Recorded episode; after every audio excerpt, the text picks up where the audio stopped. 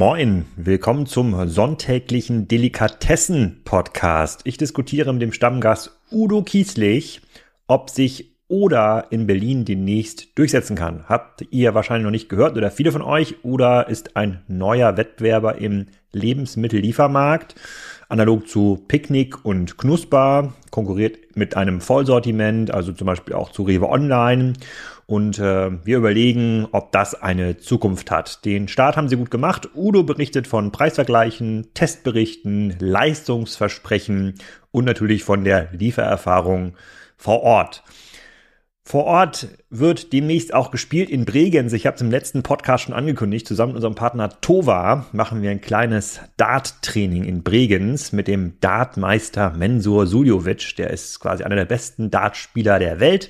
Danach gibt's unter B2B-Menschen noch ein kleines Dinner mit einem Vortrag von ZF oder einem Interview mit ähm, ZF. Kann ganz spannend werden, wenn ihr besser Dart spielen wollt oder wenn ihr schon gut Dart spielen könnt meldet euch einfach unter alex.kassenzone.de, wenn ihr daran Interesse habt. Jetzt erstmal viel Spaß mit Udo.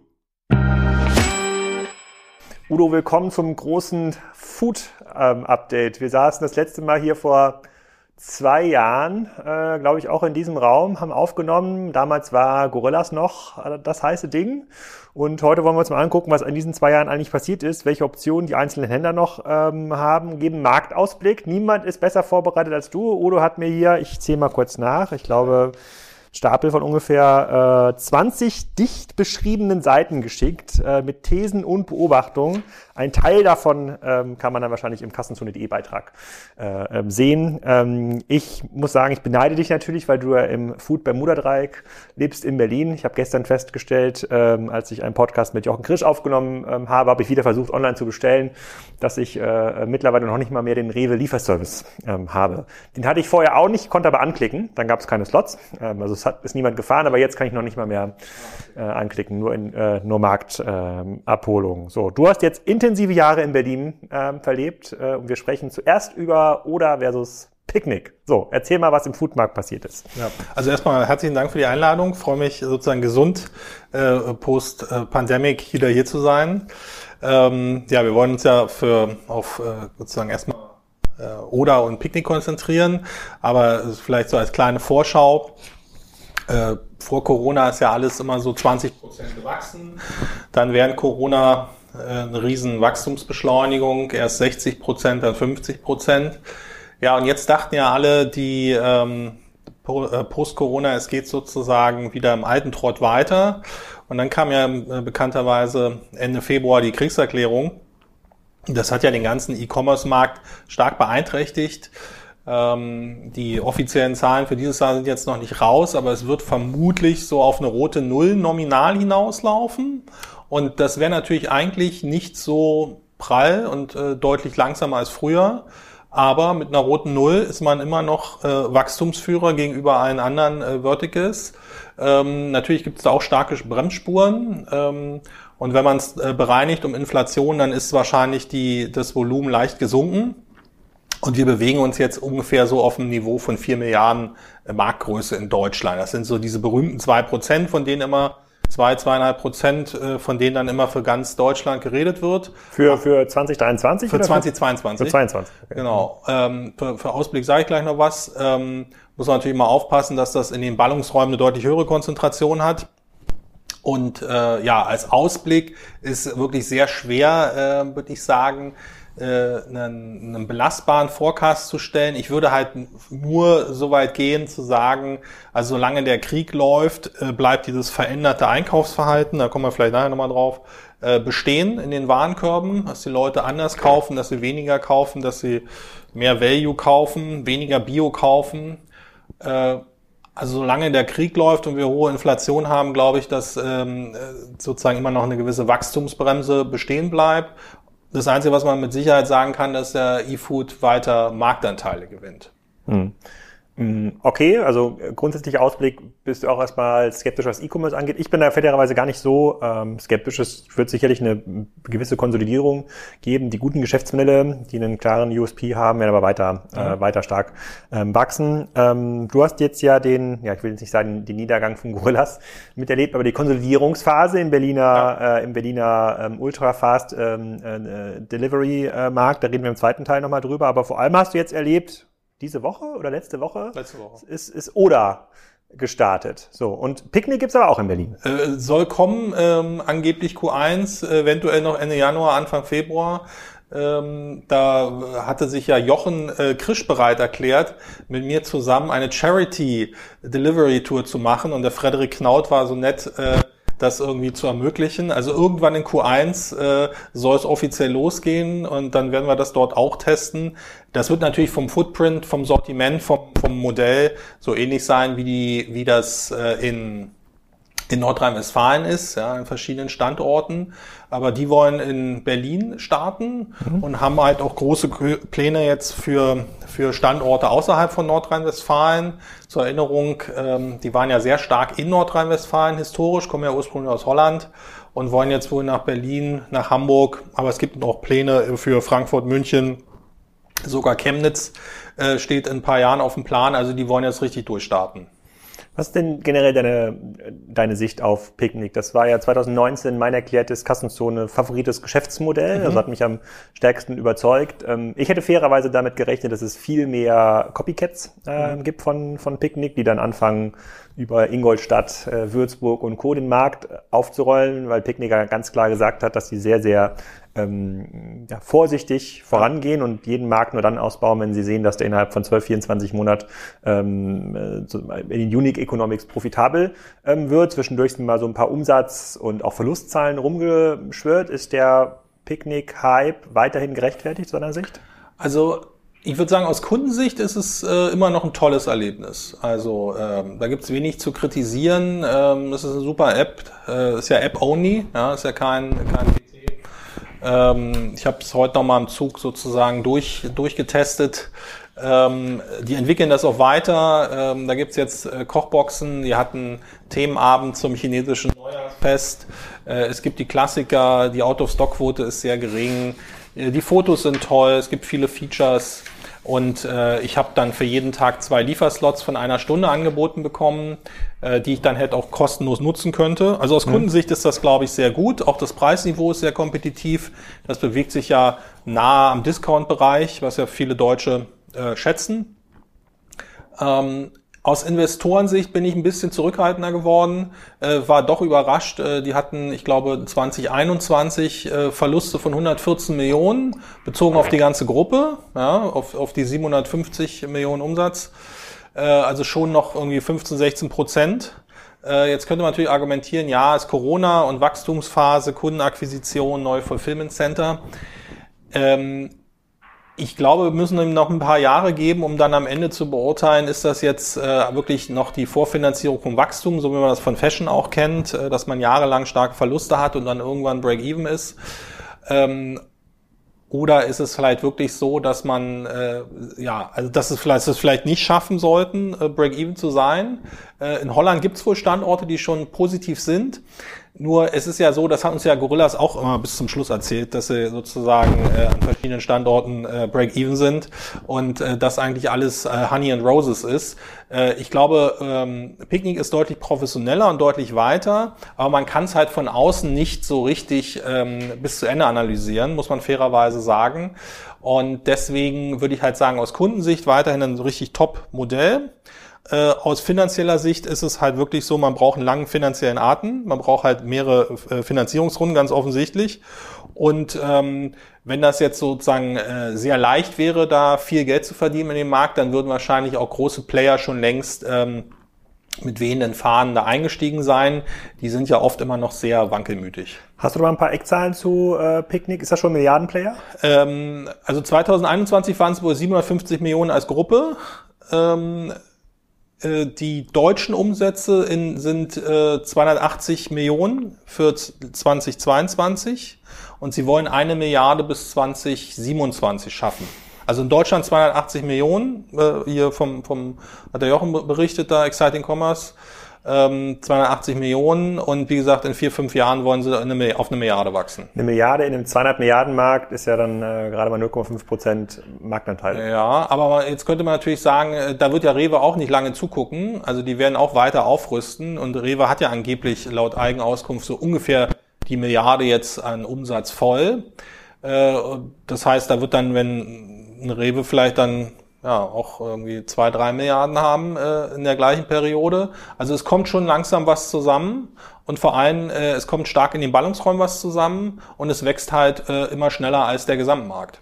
Was ist denn deine Prognose zu den äh, zu den Dorfies? Also für mich auf dem Dorf gibt es ja gar keine Lieferoption ja. äh, zurzeit, weder bei ähm, Rewe auch nicht beim Penny, äh, auch der Aldi liefert bisher äh, bisher nicht. W wann geht da was voran? Ähm, also ich glaube, da wird's, äh, da müssen wir ja alle ganz tapfer sein. Ja. Äh, ich sehe jetzt noch kein operativ dauerhaftes Modell, wenn wir jetzt mal von so einen Spaßprojekten wie irgendwelchen Bussen absehen hm. äh, oder irgendwie der fahrbare Hofladen. Ähm, der glaub, liefert ja auch nicht, da muss ich auch hin. der liefert auch nicht. Ich glaube, es bleibt bei sowas wie Kochboxen. Es hm. bleibt bei sowas wie Spezialitätenversand für irgendwie Tee und Gewürze oder ja. Pantry. Aber ich glaube nicht, dass es, äh, zumindest nicht solange es jetzt irgendwie autonomes Fahren gibt oder ähnliches, äh, da fehlt einfach die Dichte, da sind die äh, Stoppkosten zu hoch. Würdest du bestellen in Berlin, wenn es Picknick als Wochenlieferant gäbe? Also ich würde es äh, ich würd's testen, ja. Also ich fände es eine, eine gute Variante. Jetzt muss man natürlich sagen, äh, da ist ja Berlin noch ein bisschen verwöhnt. Also das wäre dann so der sechste oder siebte äh, Vollsortimentler, also Amazon Fresh, eine Bringmeister, eine Rewe, äh, eine Oda, dann haben wir ja immer noch Gorillas und Flink, äh, ja Baba. Also wir haben ja sechs, sieben, acht äh, Vollsortimenter, Spezialisten, Quick-Service-Anbieter.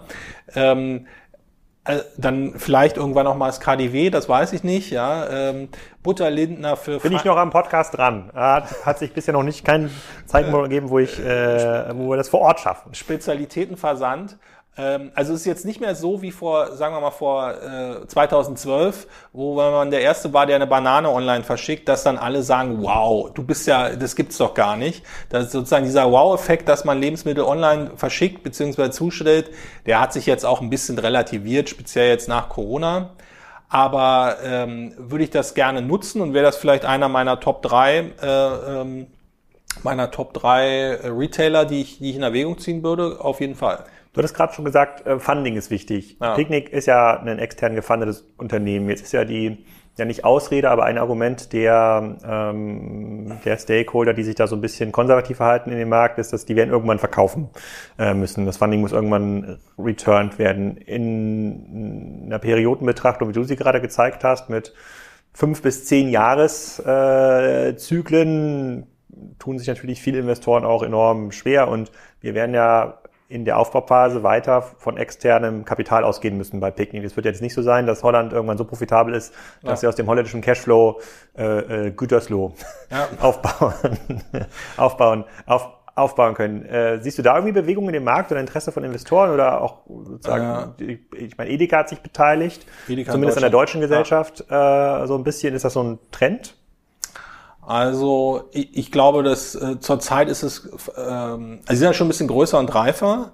Das heißt, die dürften es relativ zu so kleineren bis mittleren äh, Playern leichter haben, vielleicht neues Funding zu bekommen. Aber die, der, die, die Neigung von Investoren jetzt in E-Commerce oder in E-Food zu investieren, die ist natürlich deutlich abgekühlt. Ja, also du hast ja dann Monthly Heinemann, da reflektiert er ja auch immer und, und könnt nicht äh, fassen, dass irgendwie Zalando und Wayfair und HelloFresh auf einmal sozusagen historisch sportbillig sind. Äh, und dann sind sie auf einmal nochmal 50 Prozent billiger als im letzten Podcast. Ähm, ich glaube, man kriegt das nur über, äh, über einzelne sowas wie Pensionskassen oder einzelne Corporates oder einzelne sehr vermögende Unternehmer hin, die man dann quasi persönlich überzeugen muss und dann muss man wahrscheinlich auch seine Bücher aufmachen mhm. und sozusagen Unit Economics darlegen und muss denen dann zeigen, pass auf, wenn ihr jetzt hier fünf bis acht Jahre dabei bleibt, äh, dann sind wir hier der führende Player in der Nische und äh, ähm, ihr, ihr, ihr könnt mit dabei sein. Ich glaube, es ist jetzt nicht für einen Fall für so einen Quick Exit irgendwie drei, drei Jahren so aller Software. Du hast ja ähm, auch rausgesucht vorher, ähm, das ist in diesen Dokumenten hier ähm, drin wirklich sehr spannend, ähm, dass sie 950 Millionen Funding innerhalb von fünf ähm, Runden aufgenommen Bislang, ähm, haben, um damit jetzt ja irgendwas im Bereich eine Milliarde, 1, x Milliarden ja. Umsatz zu machen. Das heißt, wir reden ja hier von einem Geschäftsmodell. Ähm, wir haben das mal im Fashion hochgerechnet, 1 Euro Investment für 1 Euro Umsatz. Ja. Eigentlich eine sehr unattraktive Quote, äh, muss man sagen. Idealerweise hätte man bei 1 Euro Investments gerne 4, 5 Euro Ziel ähm, Umsatz. Und Picknick hat früh angefangen. Also ja. sie haben früh angefangen zu investieren, äh, brauchen aber trotzdem ungefähr 1 Dollar für 1,5 Dollar Umsatz. Ähm, eines seiner Hauptargumente in den letzten Folgen war, dass es nach vorne immer teurer wird. Also wer jetzt keinen Chip im Spiel hat, ja. der äh, für den wird's noch teurer. Wenn ich jetzt, ähm, keine Ahnung, der Lidl-Investitionschef für so ein Business bin und dann überlege, okay, ich kriege in Zukunft nicht ein Euro äh, zurück auf äh, anderthalb Euro zurück, sondern noch ein Euro. Es wird immer teurer. Ich will eine Milliarde Umsatz machen im Foodbereich, muss also eine Milliarde investieren. Da wird kein, da wird doch kein Schuh draus, oder? Also ähm, wenn man jetzt wieder die Analogie zu Fashion nimmt, ja, und dann das weiterspinnt, dann weiß man ja irgendwo, die haben eine Rohmarge von, je nachdem, 40, 50, 55 Prozent, von denen sie das dann runterdiskontieren. Äh, und äh, zu normalen Zeiten hat dann vielleicht eine Zalando irgendwie 5 bis 10 Prozent EBIT-Marge und hoffentlich dann irgendwann auch äh, About You. Ja. Äh, könnte man sich jetzt hier hinsetzen und sagen, äh, ähm, sozusagen Daumen drücken, Geld einzahlen und in drei bis fünf Jahren wird, äh, wird ein großer E-Food-Player auch drei, fünf, acht Prozent EBIT-Marge haben? Da würde ich ganz klar sagen, nein, absolut unrealistisch. Äh, das heißt, das wird dann irgendwie auch. Was hat so ein Edeka an, an, an na, irgendwie vielleicht so 0 bis 2, also je nachdem welcher Standort, äh, 1, 2, 3 Demnächst übrigens der Kieler Edeka, einer der Kieler ähm, Edeka-Händler im Podcast. Äh. Kann man aber auch, kann man auch, muss man fairerweise sagen, bei den Edekas, bei den Genossenschaften, die veröffentlichen ja ihre Jahresberichte. Kann man also schön online die äh, Regionalgesellschaften sich angucken. Also sagen wir mal ein, zwei, drei Prozent, ja. Äh, das ist ja so dieses Händlerbusiness, riesengroße mhm. Revenues, dünne Marge, wenig Eigenkapital, aber hoher Return on Eigenkapital. Ähm, aber nochmal zu der, äh, zu der, zu der Frage, hier, zu dem Lead Investitionsofficer. Äh, da habe ich jetzt, äh, weil ich ehrlich gesagt ein bisschen geschluckt habe nach dem ganzen Abenteuer mit Gorillas und vor allem auch mit dem äh, nach den Picknickzahlen, da war ich ehrlich gesagt ein bisschen überrascht, dass sie immer noch so einen hohen Cashburn haben. Und ich glaube, der Punkt ist, äh, da muss man vielleicht auch so das, die Perspektive ein bisschen sich wandeln. Da habe ich mich ja auch gefragt, wenn wir vier Milliarden äh, Umsatz haben in Deutschland und sagen wir mal großzügig, alle machen im Schnitt zehn Prozent Verlust zurzeit, ja das heißt ja auch, dass irgendjemand jedes Jahr 400 Milliarden, äh 400 Millionen äh, einbringen muss, um die laufenden Verluste und das Wachstum zu finanzieren. Jedes Jahr. Und nächstes Jahr sind es dann wahrscheinlich äh, 500 äh, Millionen. Ja. Und jetzt haben wir ja dieses Dilemma, dass kurioserweise die Kunden E-Food ja toll finden. Sonst wird es ja nicht wachsen. Das wächst ja nicht, weil es immer nur ständig Rabatte gibt und Gutscheine. Das ist ja nur so ein, so ein Randphänomen hier und da. Sondern die finden, oder bestimmte Zielgruppen finden es ja toll. Die mögen das, die schätzen das. Gleichzeitig sagen aber die Betreiber, muss man konstatieren, dass es noch keine Gewinne macht. Und die Aussicht auf Gewinne ist auf jeden Fall äh, schwierig und es dauert und frisst viel Kapital. Warum sollte ich da jetzt rein? Und ähm, also zumindest für die Corporates lässt sich das schwer rechtfertigen, beziehungsweise nur dann äh, mit dem Argument, äh, dann geht der, der Kunde zur Konkurrenz, so aller Rewe. Ja, also wir haben schon viel investiert, wir können uns jetzt den Rückzug nicht leisten, beziehungsweise wir wollen verhindern, dass er zur Konkurrenz geht. Ein anderes Argument wäre, wir müssen Capabilities aufbauen. Ja, man lernt ja viel, wir können das Käseblatt abschaffen, wir wissen, wie man Newsletter baut, wir können Daten auswerten, wir werden als Arbeitgeber attraktiv. Ähm, aber wenn man jetzt, äh, wenn ich jetzt sozusagen vor der, vor der Führungskrew von Lidl, von Kaufland stehen würde und würde sagen, äh, ist das eine sinnvolle Investitionsentscheidung, jetzt sofort hier organisch reinzugehen und ich würde nur über die P&L argumentieren in drei Jahren, das, dann, das würde mir schwer fallen. Aha, okay, das ist schon mal eine interessante ja. ähm, Aussage, weil ähm, das ist in dem Podcast, den ich gestern mit Jochen und Joel aufgenommen habe, ist es auch ähm, äh, da wird noch kein Schuh draus. Also es ist total schwierig in einem ja, renditeorientierten Business und insbesondere bei den Genossenschaften Edeka Rewe, die sind ja ihren Kaufleuten auch verpflichtet, äh, so ein sehr, sehr stark zukunftsorientiertes Business ähm, zu erklären, bei dem die Renditen wahrscheinlich ja nicht über das Handelsgeschäft kommen. Also Edeka verdient ja heute quasi ja. an der Banane. Ja. Ähm, Picknick wird in Zukunft wahrscheinlich äh, an der transportierten Kiste verdienen. So, also klassisches Plattformgeschäft. Ja. Ähm, das lässt sich aber heute dem, da wird der Lidl Investitionsofficer und der Edeka Investitionsofficer große Schwierigkeiten haben, das heute zu erklären, durchzubringen, weil vollkommen unklar ist, äh, wie diese Erlösströme aussehen in vier Jahren. Da wärst du dabei. Äh, zumindest kurz- und mittelfristig, wenn ich da jetzt, äh, ich meine, ich bin ja so ein bisschen, ich bin ja biased bei dem Thema, muss man fairerweise sagen. Ich mag E-Food-Modelle und Wachstum mhm. und äh, äh, ich sehe halt auch immer die Kundenperspektive, dass die Kunden das mögen, sonst würden sie es ja nicht kaufen. Ja?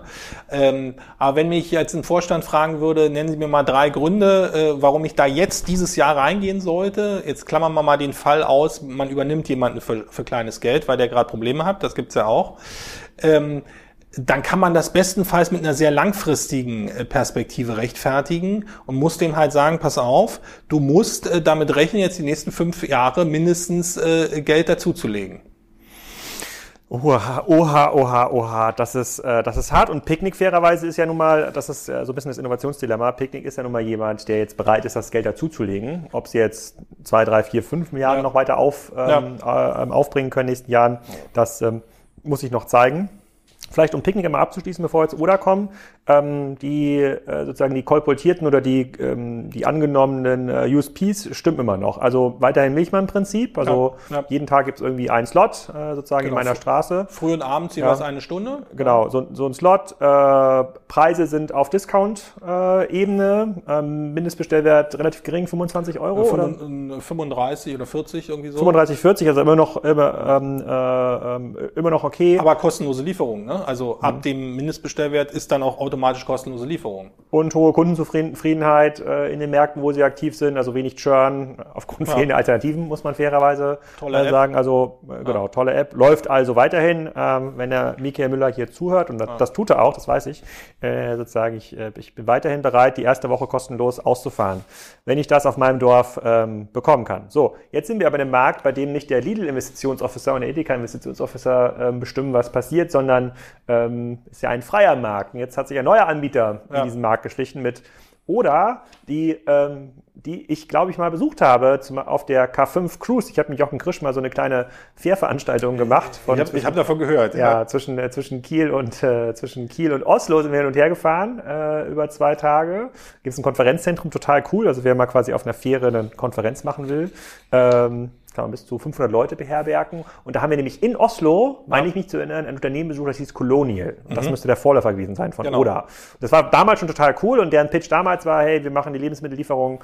Äh, da ging es nicht um Lieferung, sondern die haben so Container aufgestellt an Autobahnen. Abfahrten, ja, ja. Äh, wo man dann über eine App bestellen konnte. Ja, das müsste schon eine App gewesen sein. Und dann konnte man dann sagen, abends komme ich um 18 Uhr vorbei. Dann war die komplette, der komplette Einkauf war schon fertig. Ja, dann hat jemand aus dem Container in deinen Kofferraum äh, getan und das fand ich schon sensationell. Aber so. das war vor Jahren, ne? Also das war vor acht, acht ja. Jahren. Ja, wir sind E-Commerce-Opas leider. So, das muss man, kann man nicht alles. Ja gut, aber äh, was, was mich ja total freut, ist ja, dass offensichtlich hat das ja dort so gut funktioniert, dass sie nun international expandieren. Kannst du mal einen Oder-Überblick geben? Genau, also ähm, Oder kommt aus Norwegen ähm, und äh, hat irgendwie 2012, 2013 angefangen, so wie du das berichtest.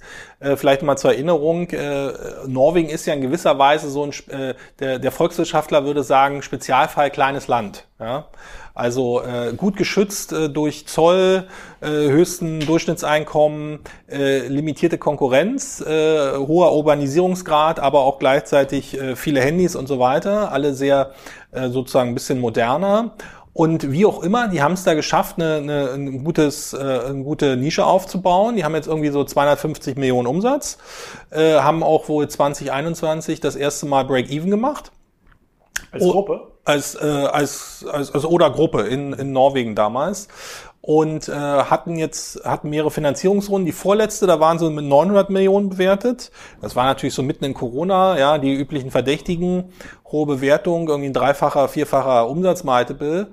Äh, jetzt die letzte Bewertung, da waren es nur noch nur noch 350 Millionen wert. Äh, ähm, haben nochmal 150 Millionen aufgenommen ähm, und äh, haben halt ein Vollsortiment Äh, also das heißt, die wesentlichen ähm, Warengruppen, äh, inklusive Frische, TK und so weiter, arbeiten aus dem sogenannten Zentrallager, haben eine eigene Flotte, äh, sehr spezialisierte Software, sehr mobile-orientiert, aber haben auch einen PC-Shop, also einen klassischen Shop. Und was vielleicht das Interessanteste ist, sie ähm, sie bauen sehr stark auf automatisierte Zentrallager. Da kommen wir vielleicht nachher nochmal drauf und haben jetzt, wie gesagt, in Norwegen gutes Standing und haben eben noch Funding und haben jetzt angefangen, strategisch, das wurde ja schon vor anderthalb Jahren verkündet, äh, ins Ausland zu expandieren, weil irgendwie der Großraum Oslo ist jetzt erschlossen. Da kann man nicht mehr viel rausholen, vermute ich. Ja, und da wohnen, glaube ich, auch 30 Prozent aller Norweger. Ja, genau, also da ist äh, das ist sozusagen geschützt, aber eben auch limitiert und sind dann letztes Jahr nach Finnland äh, expandiert. Da kann ich jetzt nichts zu sagen. Äh, das ist äh, wahrscheinlich so ähnlich speziell, obwohl es EU ist. Und jetzt, und deswegen sitzen wir ja hier, ähm, eben auch äh, nach Deutschland, äh, Großraum Berlin und haben sich da ein Team zusammengestellt und haben jetzt im Januar den sogenannten Soft Launch gemacht. Ähm, kommen wir ja gleich nochmal drauf und wollen dann, glaube ich, im Februar voll äh, loslegen. Genau. Was machen die besser oder anders im Vergleich zu Picnic? Ähm, also du hast ja schon eine Bestellung erhalten. Äh, genau, du bist das, ja schon Testkunde. Äh, genau, äh, ich das äh, sozusagen äh, full, full Disclaimer. Ähm, äh, ich äh, habe ja antizipiert, lese ja auch Zeitung, dass sie das irgendwann loslegen und vielleicht das auch einen, äh, einen kleinen Test machen. Und äh, da habe ich sozusagen nett gefragt, ja, und wie das manchmal ist im richtigen Leben, äh, wenn man nett fragt, dann äh, geht äh, die eine oder andere Tür auf. Und äh, ich war also einer dieser äh, Probetester habe äh, mir die App runtergeladen, habe äh, am Freitag jetzt die erste Testbestellung in Berlin bekommen. Also was, äh, ich würde vielleicht mal äh, damit anfangen, was sie, was äh, Gemeinsamkeiten also beide Anbieter haben wirklich eine sehr gute Software im Frontend und ich glaube auch im Backend, die, wo man merkt, dass das Leute sind, die äh, sehr jahrelang Erfahrung haben mit, mit dem Verkauf von Lebensmitteln im Internet. Das sieht man so an Features, das sieht man an Abläufen, das sieht man am Service-Level. Äh, das kriegt man sozusagen mit, mit einer, weiß ich, mit Magento Shop oder Oxid jetzt einfach aus dem, oder Shopify kriegt man das halt so nicht hin.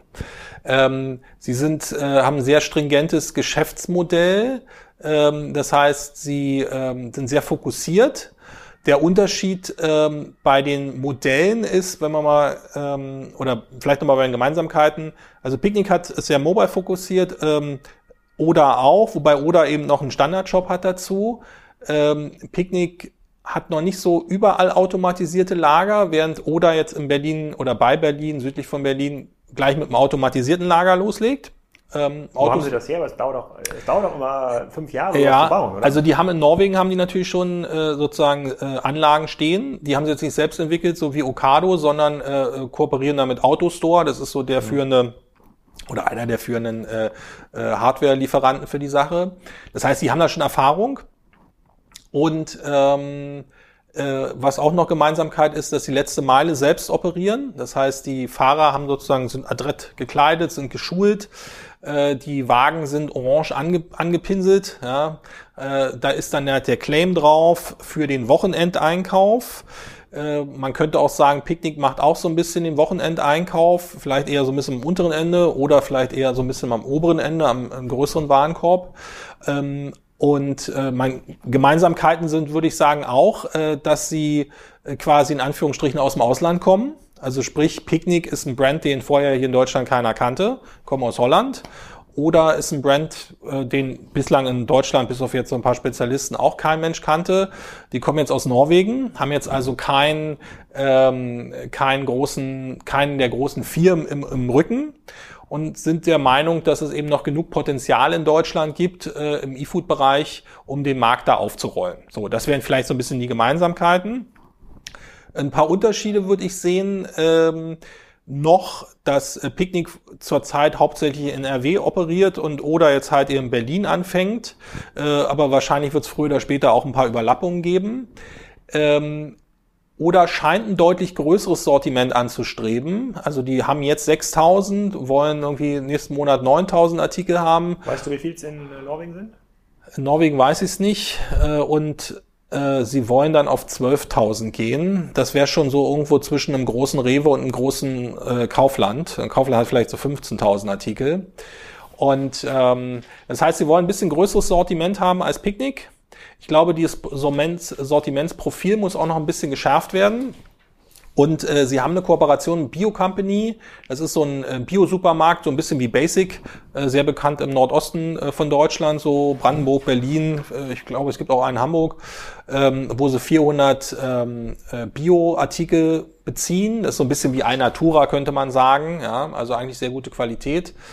Ja, und äh, die wollen jetzt halt durch eine hohe Automatisierung und vor allem, äh, ist mein Eindruck, durch eine wahnsinnig gute Zuverlässigkeit äh, die Kunden überzeugen. Also Zuverlässigkeit heißt, du kriegst immer einen Slot, du, die sind immer pünktlich, du hast eine wahnsinnig gute Sendungsankündigung, du kaufst 20 Artikel, du bekommst 20 Artikel, du kaufst also Zitronen, du bekommst Zitronen, du bekommst keine Limetten.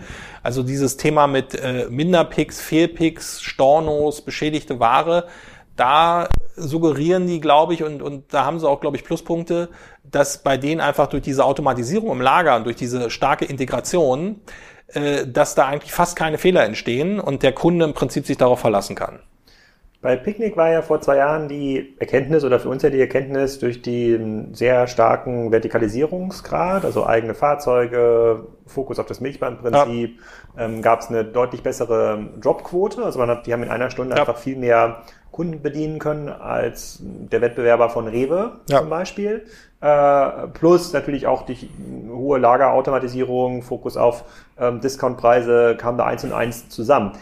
Ich habe natürlich, verfolgt dich natürlich auch bei Twitter und bei Oda habe ich jetzt gesehen, die haben ganz normal große Lieferfahrzeuge, ja. auch Oda, Oda gebrandet. Bist du dort auch gebunden an so ein Milchmann-Prinzip oder kannst du bestellen, wenn du willst? Äh, ich, also noch, noch ist ja, ist ja vieles leer, weil noch nicht so viel Grundrauschen da ist. Äh, du bist, äh, also es ist kein Milchmann-Prinzip, jedenfalls propagieren sie es nicht. Ähm, äh, du hast ein Liefergebiet in ganz Berlin. Ähm, ich gehe davon aus, äh, dass sie 6 bis 22 Uhr liefern in Stundenslots. Ähm, und äh, die Sendungsankündigung ist schon wirklich äh, gut, ist so ein bisschen wie Gamification, ja, da wird so rückwärts gezählt. Ähm, noch zwölf Stops, noch elf Stops, noch neun. Man kann also zu Hause bügeln und äh, irgendwie, äh, weiß ich nicht, backen. Und dann irgendwie beim elften Stop geht man raus ans Fenster und dann kommt der Wagen. Ich glaube, es gibt einen, äh, beim Fulfillment und bei der Zustellung gibt es einen größeren Unterschied neben diesem Unterschied zwischen normaler Zustellung und Milchmann. Ähm, da ist Picknick, glaube ich, besser. Also da haben eine höhere Dropquote. Dafür kannst du halt bei Picknick immer nur pro Tag an ein bis zwei Slots auswählen. Na, da muss man überlegen, was einem da mehr wert ist. Und zwar naja, als Kunde ist natürlich mehr Slots cooler. Aber beim Picknick haben wir ja gelernt, ist dafür diese, ist hohe, ja. diese hohe Dropquote ja. führt dazu, dass das Businessmodell genau. profitabel genau. ist. Genau, da ist die Frage sozusagen, welche Perspektive man einnimmt. Aber äh, nochmal aus diesem Zentrallagermodell mit der hohen Automatisierung, zumindest aus der Ankündigung, dass die demnächst auch äh, Richtung Leipzig, Potsdam ist ja so ein Teil von Berlin, könnte man sagen, und äh, vor allem Braunschweig gehen, äh, gehe ich davon aus, die können ja im Shop im Prinzip die Cut-offs für verschiedene äh, Städte manipulieren. Das heißt, sie können sagen, äh, bestelle bis heute, sagen wir mal, äh, 18 Uhr und kriege morgen in Berlin geliefert. Und dann können sie halt auch sagen, bestelle bis heute äh, 18 Uhr und kriege morgen ab 14 Uhr in Braunschweig geliefert. Das heißt, Sie können mit einem Zentrallager durch die Manipulation der, der Cut-offs der Software, können die sozusagen äh, sternförmig so im Umkreis von, sagen wir mal, 250 Kilometer andere Städte anbinden, ohne große Fulfillment-Kosten, weil sie es alles aus dem gleichen Zentrallager machen. Die haben dann halt nur einen Sprinter, einen Zubringer, ein, großes, ein großes Fahrzeug, der fährt dann bis Braunschweig, dann wird in Braunschweig umgeladen, verteilt auf, sagen wir mal, fünf Tourenwagen. Und dann fahren in Braunschweig fünf Tourenwagen sozusagen durch Braunschweig. Und so können die natürlich relativ schnell und effizient andere Städte erschließen aus einem großen vollautomatisierten Fulfillment-Lager. Wie viele Haushalte kann denn ein so ein Lager bedienen? Naja, also ähm, das kann man auch modular auch erweitern. Also es geht bei 50 Millionen Umsatz los und kann man wahrscheinlich bis 500 Millionen skalieren, Umsatz. Lass überlegen, was gibt ein Haushalt aus im, äh, im Jahr ungefähr für, für ja, Lebensmittel, so ein Durchschnittshaushalt in Deutschland? Ist, ist das nicht mal irgendwie so 200 äh, Euro pro Monat? Okay, nehmen wir mal 200 Euro pro Monat, also zweieinhalb, äh, zweieinhalbtausend. Ja Ähm, dann wären 1000 Haushalte zweieinhalb Millionen. Also so viele Haushalte sind das ja gar nicht, sind so 100.000 bis 200.000 Haushalte. Ja, aber die, die sind natürlich wiederkehrendes Business und äh, wenn die loyal sind und alle happy sind mhm. und äh, die kaufen natürlich dann auch nirgendwo anders mehr ein. Mhm. Also äh, man kauft ja dann nicht irgendwie äh, genauso viel hier und dann nochmal bei Rewe und dann nochmal bei Flaschenpost. Äh, also was ich halt nur interessant finde, ist durch dieses, äh, durch diese hohe Skalierbarkeit in dem automatisierten Lager und diese hohe Zuverlässigkeit können die halt auch in Zeiten von hohen Energiekosten, in Zeiten von Arbeitskräftemangel relativ schnell, ich nenne es jetzt mal in Anführungsstrichen, Satellitenstädte erschließen ähm, und da Service anbieten, äh, wo vielleicht bislang noch kaum jemand war. Stichwort Braunschweig. Stichwort Kiel würde ich ja gerne hören. Oder Kiel. Aber das, noch ein bisschen aber da, das könnte ja natürlich auch sagen, es stand ja auch mal im Raum äh, die Idee, glaube ich, dass sie im äh, Nordrhein-Westfalen Lager aufmachen. Da stand mhm. mal Bochum im Raum. Wenn, wenn das ge geschehen sollte, dann hätte man natürlich ruckzuck Essen, Dortmund ja. und so weiter. Äh, also da kann man dann auch schnell Umsatz aufbauen, äh, ohne dass man halt hunderte Leute anstellen muss. Das, äh, das stimmt. Ich überlege gerade, du würdest dann quasi einfach mehrere Sprinter am Tag könnten ja fahren nach Braunschweig, sodass diese Lieferfahrzeuge, die genau. durch die Gegend fahren, äh, sich immer aus dem Sprinter bedienen. Und wenn man da vielleicht ein smartes Logistikkonzept hat und jetzt nicht quasi jede einzelne Kiste umlädt, sondern Palette mit einem Stapler quasi Paletten einfach nach links ja. und rechts fährt, dann geht's ja auch relativ zügig. Ja, das ist gar nicht so doof. Das ist gar nicht so doof. Also Amazon macht das ja, Amazon Fresh bedient ja Hamburg zum Beispiel aus Berlin. Ja, mit, mit entsprechenden Cut-Off. Ähm, und äh, das ist dann halt Next Day, aber du äh, hast dann wahrscheinlich einen großen 7,5 Tonner oder vielleicht noch mehr oder mehr 7,5 Tonner und die werden dann im, im Zielgebiet umgeladen und dann wird's verteilt. Ja? Mhm. Okay, also äh, freie Lieferslots, preislich hattest du auch schon gesagt, wo liegen sie genau. da? Du hast auch so einen Preisvergleich gemacht, du hast mir den mitgeschickt. Ich gucke mal, ob ich den hier raus äh, finde. Genau, also das, das hat mich persönlich so ein bisschen interessiert, ja, also auch diese, diese, diese Frage zwischen Ankündigung und, und, und Realität ähm, habe ich mir mal erlaubt, so die so typische Eckprodukte rauszusuchen. Na, natürlich jetzt jeder Warenkorb anders. Also so die Klassiker, ja.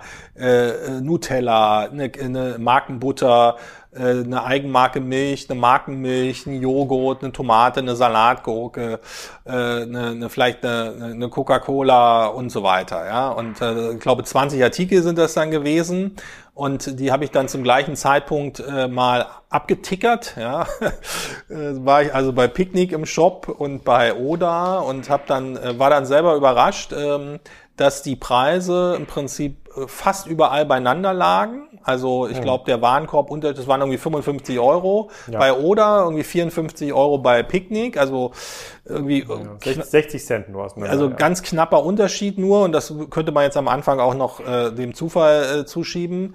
Äh, also da würde ich stark vermuten, dass sie sich sozusagen mit einem Preiscrawler gegenseitig trecken alle. Und äh, der spannendste Punkt war dann eigentlich äh, zweierlei. Das eine, dass es, äh, ich habe das dann auch mal für Rewe gemacht in Berlin. Da war das irgendwie acht bis zehn Prozent teurer. Aber kommt bei Rewe dann nicht noch Liefergebühr? Äh, genau, das sind jetzt nur die Warenartikel. Das sind jetzt nur die Produktpreise. Also es ist jetzt ohne Liefergebühr. Da kommt natürlich bei Rewe, wenn man kleinere bis mittlere Warenkörbe hat, noch eine Liefergebühr dazu. Die ist gar nicht so unerheblich, glaube ich. Ja, ich glaube irgendwie zwischen zwei bis vier Euro, je nachdem. Ja, je nachdem, wie schnell man das haben, genau. das Zeitfenster. Aber dann genau. wären wir, sagen wir mal, ich lege mir jetzt mal vier Euro drauf hier bei Rewe, da wären wir quasi 55 versus 63. Äh, das ist natürlich ein erheblicher ähm, Unterschied, Rewe versus oder Rewe versus Picknick. Genau. Und äh, interessant, also das ist sozusagen der eine Punkt, der, das Gap zu Rewe, äh, wobei, weil das jetzt natürlich kein äh, Rewe-Bashing sein soll. Ich sage nur, dass äh, so sind die Marktpreise. Dafür gibt es natürlich auch äh, tolle Rewe-Produkte, die es nur bei Rewe gibt. Und äh, die andere, die andere Perspektive ist aber, Picknick vergleicht sich ja oft mit den Discountern. Ja. ja. Und äh, hat auch den einen oder anderen Preistest gewonnen. Also das ist jetzt nicht totale äh, sozusagen heiße Luft. Wenn jetzt Oda genauso auf dem Niveau bewegt und sich das auch halten kann wie eine Picknick und Oda in Berlin groß wird und, und Picknick in einer ganzen Reihe von, von deutschen Städten, dann kommt natürlich wieder eine strategische Perspektive dazu, nämlich den Punkt, dass man sagen kann, äh, liebe Discounter, äh, es gibt deutschlandweit demnächst oder in den nächsten zwei, drei Jahren mindestens zwei Anbieter online, die E-Food machen, die das auch ganz gut machen, zu äh, Discountpreisen. Ähm, da war ja immer so, dass äh, Lidl und Aldi immer den Luxus hatten, dass sie sich darum nicht kümmern müssen, weil es ja im Prinzip in der Fläche keine Konkurrenz gab online. Äh, wenn man jetzt natürlich dieses Wettbewerbselement hinzunimmt und sagt in einem Konzern, das lasse ich mir nicht bieten, ich muss zumindest eine Online-Präsenz haben, damit ich da nicht meine Kunden an Picknick oder oder verliere, dann könnte natürlich aus der Ecke heraus eine gewisse Dynamik reinkommen. Würde auf jeden Fall eine Dynamik reinkommen. Ich überlege mir auch gerade, ähm, was ich jetzt denken würde, wenn ich bei Rewe die Investitionsentscheidungen äh, pushen müsste. Und Rewe hat ja auch noch, ist ja in einem Modus, wo sie noch investieren müssen in diese, in diese Segmente. Und aus einer Endkundensicht ist natürlich ganz klar, wenn ich das, wenn ich die Auswahl habe oder Picknick Rewe, so, und ich jetzt vielleicht nicht auf die zwei Eigenmarken, die Rewe hat, angewiesen bin, bin ich Feine dabei 20 Prozent. Feine Welt. Äh, bin ich dabei, äh, oder Rewe Bio, äh, da bin ich dabei 20, 30 Prozent ähm, äh, günstiger. Da wird, da schwierig, einen Wachstumscase für Rewe zu erklären, äh, wenn diese Wettbewerbssituationen sind mit den beiden. Ja, also, äh, wie gesagt, Picking oder wäre dann zumindest preislich immer eine, eine faire Alternative. Mhm. Äh, man kann natürlich bei Rewe auch, äh, die haben ein Riesensortiment. Man kann natürlich auch bei Rewe, muss man sagen, die haben diverse Eigenmarkenserien. Die haben übrigens auch ein äh, nettes Feature, äh, was aber viele andere, äh, zumindest in, in weiter in reiferen Märkten auch immer haben. Bei fast allen Produkten steht dran, ähm, nehmen wir mal jetzt äh, als Beispiel ähm, Harzer Roller. Ja? Harzer Roller äh, kaufe drei Harzer Roller, äh, kriege fünf Prozent Rabatt. Also bei fast allen Artikeln bei Rewe war so eine Bundle-Funktion, wo du sagst, ab drei Online. Online. Mhm. Also ab drei oder ab fünf gibt sozusagen vollautomatischen Rabatt und zwar nicht einen Streichpreis der Woche, sondern einen Streichpreis nur weil man sozusagen mehr Menge kauft. Mhm. Das heißt, man kann ein bisschen den Preis auch über die Ecke äh, verbessern. Ähm, aber Fazit bei Rewe, äh, Fazit bei Oda und Picknick ist, dass sie sehr, würde ich sagen, sehr preisaggressiv unterwegs sind. Mhm. Und du hast ja auch in deinem Rahmen der Testlieferung rausgefunden, dass Oda in äh, Kartons versendet, genau. was ja extrem unerwartet ist, wenn da schon ein Lieferwagen vor Ort ist. Erwartet man ja quasi eine Plastik-Gemüsekiste oder irgendwelche genau. Beutel, wo das drin ist. Ja. Oder die Rewe- und Gorillas-Tüten hat, glaube ich, jeder vor Augen, so klassische Papier. Tüten, aber das ja. sah aus wie eine feine High-Fashion-Box, ja. die du ja. bekommen hast. Also es war, äh, es war äh, sehr sauber, sehr clean, schön gebrandet, äh, zwei Kart Kartonagen äh, mit Oder, mit meinen äh, unbeschädigten, vollständigen Warenstücken. Die wurden aus dem Truck rausgeladen und mir sozusagen feierlich übergeben. Äh, in, den, in den Genuss kommt aber jeder Kunde. Das ist jetzt nichts, keine extra Wurst für mich. Ähm, und äh, wie geht's dann weiter? Also wenn man das dann alles im Kühlschrank verstaut hat, man kann das dann äh, schön äh, zusammenfalten. Also man kann es natürlich auch zu Hause nutzen für einen Wäschekorb, aber man kann es normalerweise zusammenfalten und das dann beim nächsten Mal zurückgeben. Es wird also recycelt. Mhm. Das ist eigentlich äh, ganz umweltbewusst. Und aus einer rein operativen Sicht vermute ich, ähm, äh, vielleicht lädst du mal sozusagen ein paar äh, Verantwortliche von Oder ein in den Podcast. Die können das ja dann irgendwie auflösen.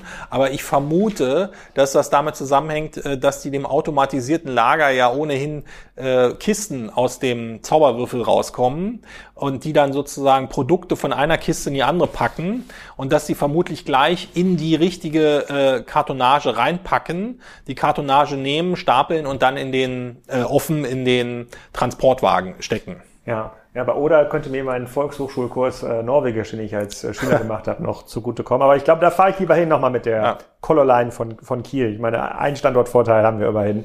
Den muss ich dann ausnutzen. Äh, sind ja nur zwölf Stunden Fahrt. Das, äh, ja.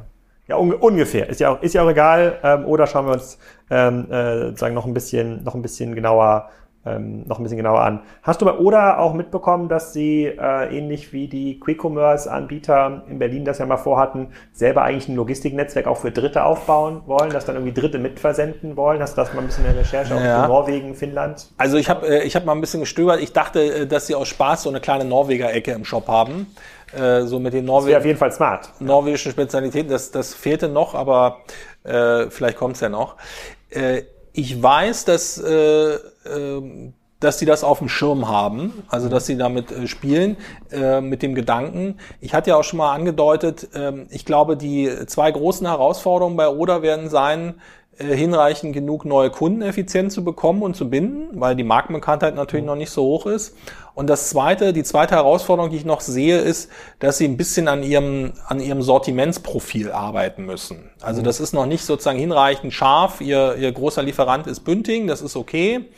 Ähm, aber es ist auch nicht so ein klares Bild wie zum Beispiel, sagen wir mal, bei Knusper. Ja, oder bei, bei, bei bei Flink zum Beispiel. Äh, sie schreiben irgendwie, wir haben äh, äh, regionale Marken, wir haben Eigenmarken, wir haben Premium, wir haben äh, äh, aus der Region. Das ist sozusagen von allem etwas. Ich glaube, da müssen sie noch dran feilen. Ähm, wie sie das dann in der Region umsetzen, ob sie dann irgendwie mit zwei, drei Partnern aus Brandenburg äh, sozusagen sagen, hier die Spreewälder ähm, Sauer, Sauerkonserven aus der Region oder irgendwie das Havelländer Apfelschwein, äh, das wird dann eingelagert in dem Fulfillment Center und der ganzen Region zur Verfügung gestellt. Ich glaube, da muss man die noch ein paar Monate geben, aber ich bin mir sicher, dass sie sich darüber Gedanken machen werden. Hm. Wenn du jetzt Investor wärst ja. und du deine Chips setzen könntest, wäre es Picknick oder Oder? Ähm, ich würde mir auf jeden Fall beide Investorenunterlagen und alle Unterlagen erstmal geben lassen, weil die kann man natürlich schön vergleichen. Ja? Ähm, also wenn ich investieren müsste, würde ich wahrscheinlich eher mein knappes Geld derzeit auf Picknick setzen. Einfach auf der, aus, dem, äh, aus, dem, aus der Überlegung heraus, dass sie deutlich größer sind und deutlich mehr kritische Masse haben und natürlich in Holland auch schon ein bisschen weiter sind, ein bisschen gehatcht sind sozusagen. Äh, und eine Milliarde Umsatz jetzt äh, versus 200 bis 300 Millionen Umsatz jetzt äh, ist halt doch schon ein Unterschied. Ähm, ja, das wäre, also ich glaube, ich würde mein, wenn ich, wenn ich investieren müsste, ich würde mir, wie gesagt, beide Sachen gut anschauen, weil dann kann man ja aus den Unit Economics schon ableiten, ob es überhaupt eine faire Chance gibt, da Break-Even zu bekommen oder nicht. Ja. Und dann würde ich wahrscheinlich, wenn die, wenn die Bewertung halbwegs nachvollziehbar ist, vielleicht eher mein knappes Geld auf Picknick setzen als auf Oder. Was aber nicht heißt, dass das aus Kundensicht nicht, ähm, äh, dass Oder nicht auf Augenhöhe ist mit Picknick. Und hältst du es für schlau von Oder in Berlin anzufangen und nicht vielleicht eine Metropole zu nehmen, die noch ein Stückchen unterversorgt ist? Frankfurt zum Beispiel, da hört man jetzt ja nichts von E-Food-Innovation. Ja, ähm, ich könnte mir vorstellen, äh, als sie vor anderthalb Jahren angefangen haben, die haben ja sozusagen äh, quer durch den ganzen Gemüsegarten ähm, ähm, quasi fähige äh, E-Commerce Professionals eingekauft. Ja? Also ich glaube, der Deutschland äh, Verantwortliche kommt ursprünglich von Kaufland, ähm, ein anderer Verantwortliche kommt äh, von Flaconi und so weiter. Ja? Also jetzt nicht irgendwie, sind jetzt nicht mit fünf Norwegern sozusagen hier eingeritten. Ähm, ich glaube, da war auch die, der Plan, an mehreren Standorten gleichzeitig zu eröffnen. Ah. Und äh, also es stand auch mal im Raum parallel in, in Bochum, in NRW, das aufzumachen. Äh, deswegen, äh, so, das ist der eine Punkt. Und der zweite Punkt ist, durch dieses äh, starke Fulfillment-Konzept, durch dieses Satellitenkonzept könnte ich mir halt vorstellen, äh, dass sie durchaus nochmal vielleicht hier in Norddeutschland oder eben Frankfurt oder NRW äh, noch ein zweites, äh, einen zweiten Standort aufmachen, vielleicht eher NRW oder Norddeutschland, ähm, wo sie dann ruckzuck drei, vier, fünf große Ballungsräume bedienen und äh, dann durch ihren Automatisierungstechnik wunderbar skalieren können. Hm, ja, okay. Also hoffen wir mal auf ein freundlicheres Investitionsumfeld, dann dürften wir diese Art von Konzepten auch deutschlandweit ähm, sehen. Also im Kampf Oder versus Picknick äh, sozusagen gewinnt erstmal Picknick, hier aus einer Investitionssicht äh, für dich. Aber man muss natürlich auch sagen, extrem solider Start. Ja. Von, von Oder hätte deutlich ja. mehr schieflaufen. Wo hättest du denn dein knappes Geld, wenn du, wenn du investieren müsstest, äh, reingesetzt?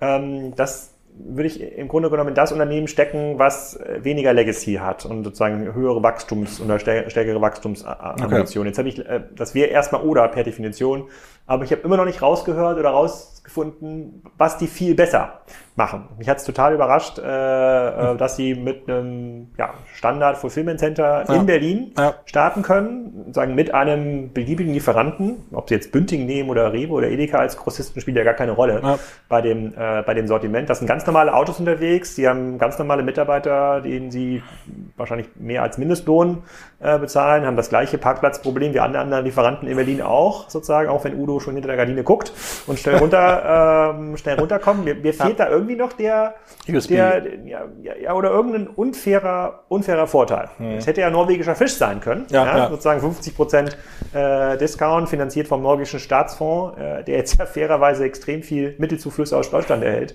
Durch die Energiekrise hätte man ja so einen Dreieck draus machen können. Also Nee, ist, ja, äh, schwer. Ist nachvollziehbar.